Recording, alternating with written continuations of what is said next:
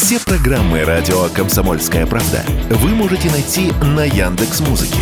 Ищите раздел вашей любимой передачи и подписывайтесь, чтобы не пропустить новый выпуск. Радио КП на Яндекс Музыке. Это удобно, просто и всегда интересно.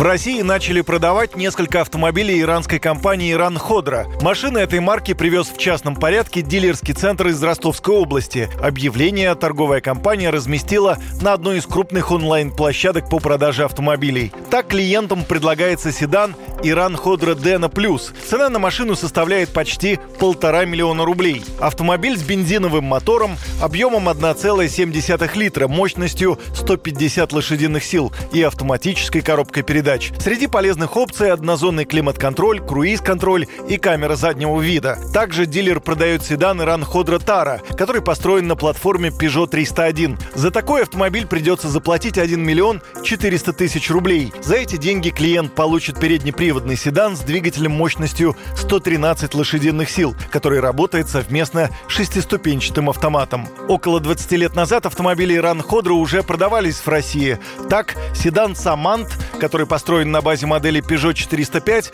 можно было купить у нас в стране в 2006-2009 годах. Высокими продажами этот автомобиль похвастаться не мог, рассказал радио «Комсомольская правда» автоэксперт Игорь Маржаретта модель Саман продавалась в России. Не слишком успешно, насколько я помню цифру, было продано за два года что-то порядка там, 11 тысяч машин. Дело в том, что они были достаточно дорогие из-за таможенных курсов. В общем, любая машина, которая по прямому импорту ввозит в Россию, становится сразу дороже, потому что таможенная пушка, НДС, акциз, утилизационный сбор, все это вместе дает там от 60 до 100 процентов доставки, особенно учитывая еще и необходимые э, логистические расходы. Поэтому вот тот Самант, который был на уровне российских машин по своим техническим характеристикам, а по цене был дороже. В общем, он не очень хорошо продавался, и на этом все закончили. Иранская компания «Иран Ходра» планирует официально начать продажи своих автомобилей в России в нынешнем году. Первой машиной бренда на нашем рынке должен стать седан «Тара». Однако позже модельная линейка будет расширена. Будут ли востребованы иранские автомобили в России? Комментирует Игорь Маржаретта.